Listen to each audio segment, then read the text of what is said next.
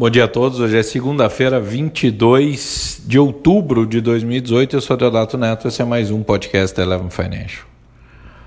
Alguém aí aguenta mais uma semana antes da chegada das eleições?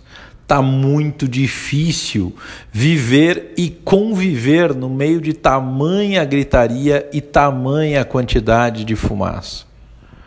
Ora, foi-se o tempo de campanha construtiva. Foi-se o espaço em que as discussões poderiam ser propositivas. É sim plebiscitário o pleito eleitoral do dia 28. É sim uma declaração de ruptura do modelo e aqui eu não quero endossar ou afirmar que Jair Bolsonaro seja essa ruptura. Mas é, mas é sobre ele que a maioria dos brasileiros depositam essa expectativa. É contra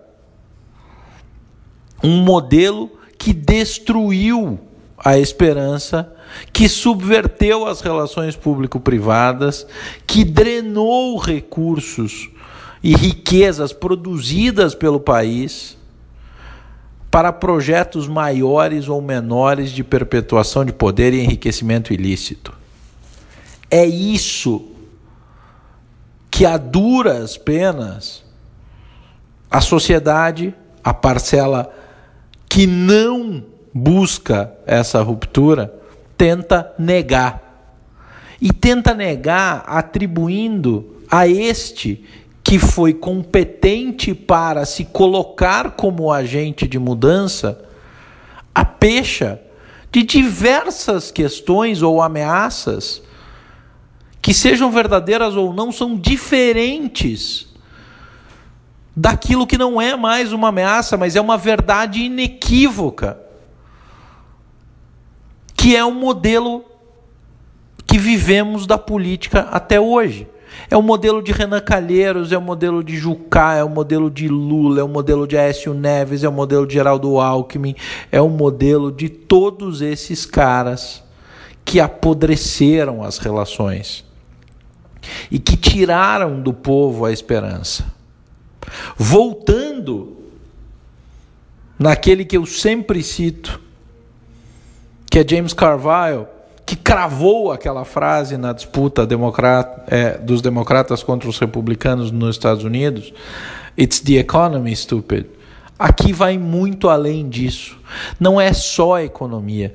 Não são só 14 milhões de desempregados. Não é só a maior crise da nossa história. É a segurança pública, é a saúde, é a educação. É sim todos os últimos governos terem arrancado as riquezas para utilização e finalidades escusas, relegando a sociedade à vida de subdesenvolvimento estrutural. Não temos infraestrutura, não temos saúde, não temos educação, não temos emprego. E isso é sim responsabilidade da classe política que comandou o país desde a redemocratização. Então, negar o grito de mudança é tentar mais uma vez, com armas equivocadas, com um discurso equivocado, contrariar ou negar à sociedade a capacidade de decidir o seu destino. Não interessa se você concorda com Jair Bolsonaro ou não. É inegável, inegável o desespero da sociedade por mudança. Uma sociedade que vê uma relação difícil de compreender e de aceitar dentro do Poder Judiciário, com o Ministério Público, com a Polícia Federal e com o Supremo Tribunal Federal, batendo cabeça e caminhando em direções opostas tanto bandido sendo posto em liberdade, tanta insegurança em circulação, tanto menor indo para a criminalidade porque não tem educação fundamental, tanta gente morrendo porque não tem saúde. E tanto partido político enriquecendo, e tantos bilhões sendo alocados e destinados a financiar essa esbórnia. Negar esta verdade é tentar viver em mais um ciclo de ilusão. A péssima notícia para essa gente é que a reputação deles foi para o esgoto e não tem dinheiro para financiar mais um ciclo lunático de venda de sonho para subverter finalidade. Se vai ser bom ou não,